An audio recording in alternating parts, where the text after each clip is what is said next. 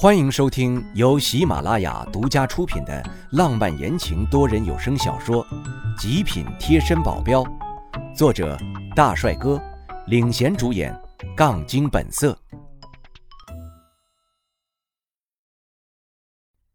第一百四十七章，我儿子。既然已经约好了，那就不能放人家鸽子。我踩着时间点过去，李一雪居然比我先到。我的第一句话就是问。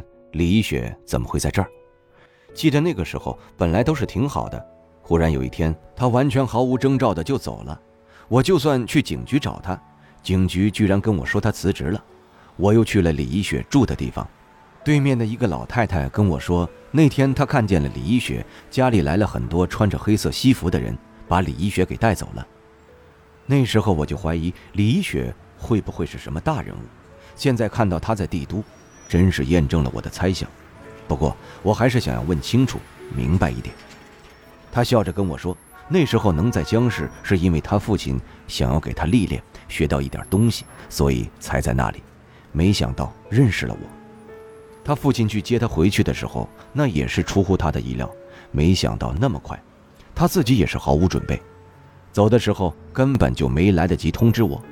不管怎样，没出事就好。”那时候我还真有点担心的。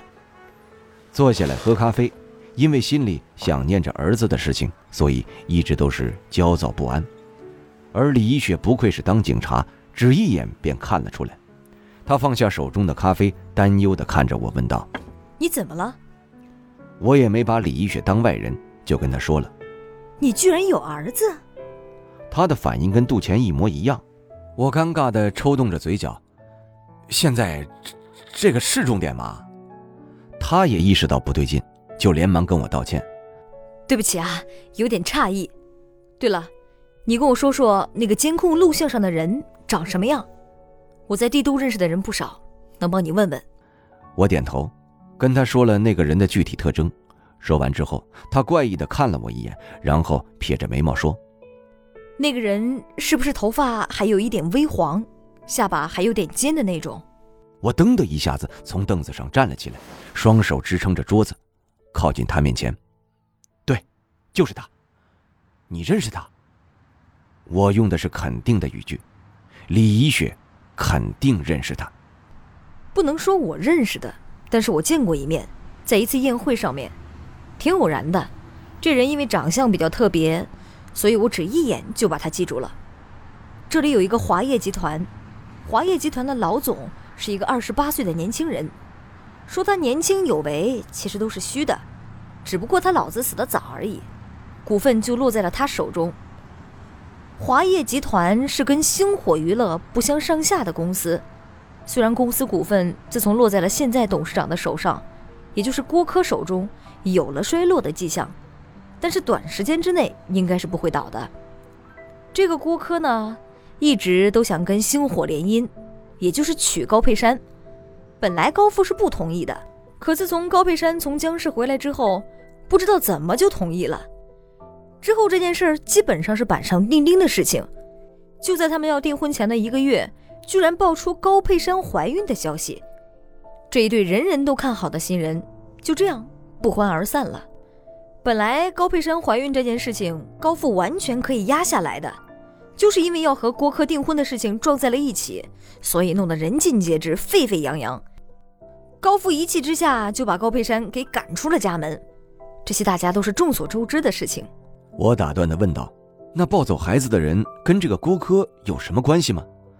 他点了一下头说：“是的，我现在要说的就是这个。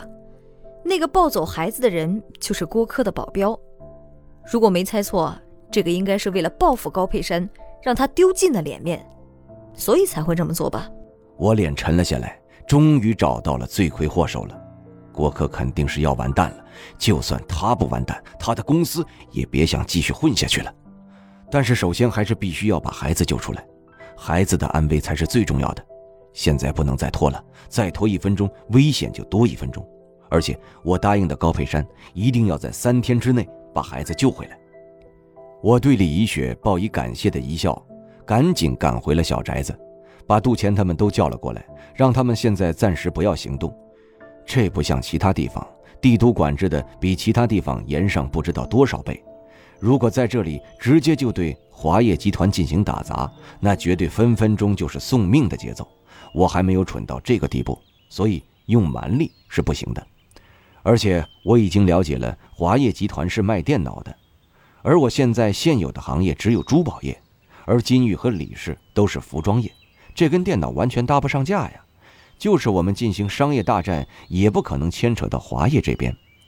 商业又不行，直接蛮力也不行，这还真不好办。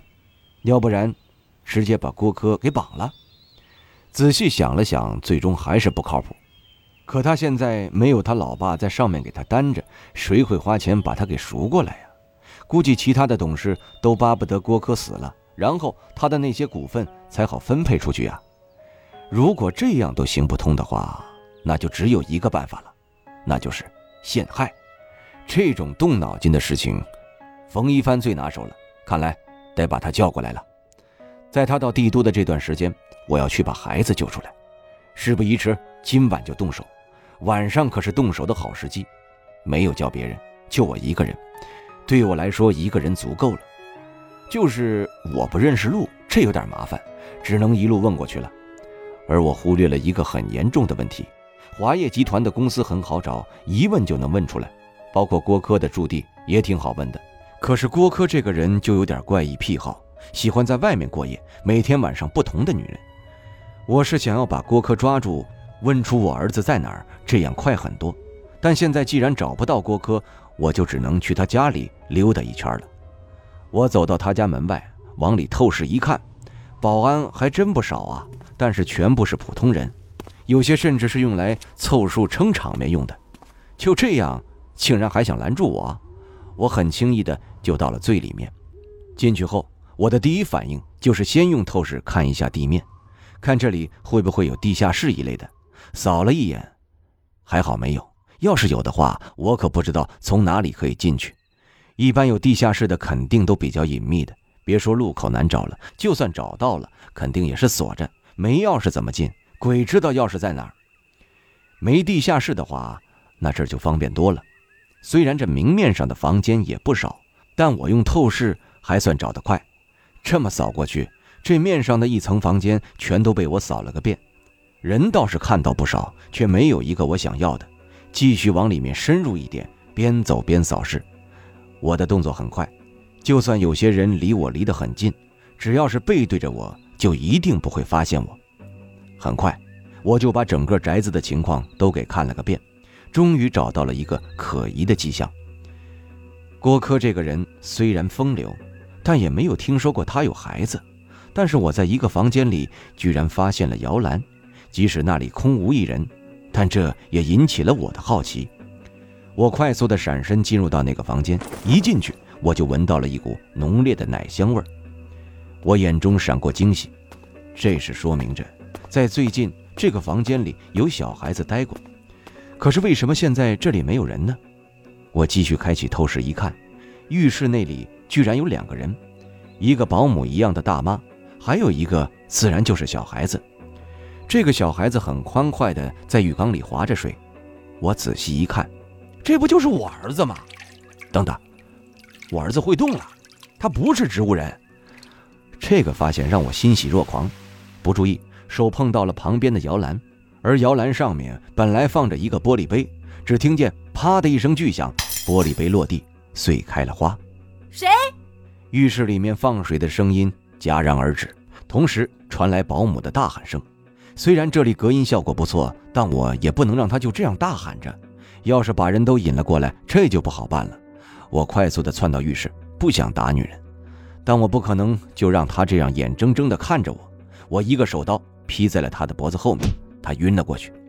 我激动地走向我的儿子，不敢相信我儿子居然能动了。他不是植物人，也很正常。把他抱在怀中，他很乖。不哭不闹的，甚至还用手放在我的肩上一抓一抓的。他的手可真小，抓的我的肩膀真舒服。我用自己的脸放在他脸上蹭了蹭，脸真嫩，真光滑。相比起来，我又感觉到了我那像石头般的脸。我叹了口气，我现在都 S 级了，怎么这脸还是一点变化都没有呢？难道要等到 SS 级这个脸才能恢复吗？那我估计是等不到了。抱着孩子绕过躺在地上那个保姆，出了这个房间。我快速的闪出了这个宅子。现在孩子救出来了，那么对郭科这边就可以毫无保留了。敢抓我的儿子，你们是要付出代价的。深深的呼出一口气，紧紧的抱着孩子，生怕再一个不注意，孩子又不见了。我可受不了这个打击呀！把孩子带回酒店，高佩珊已经睡着了。我把孩子放在他的枕边，动作很轻，可是他还是被惊醒了。听众朋友，本集已播讲完毕，感谢您的收听。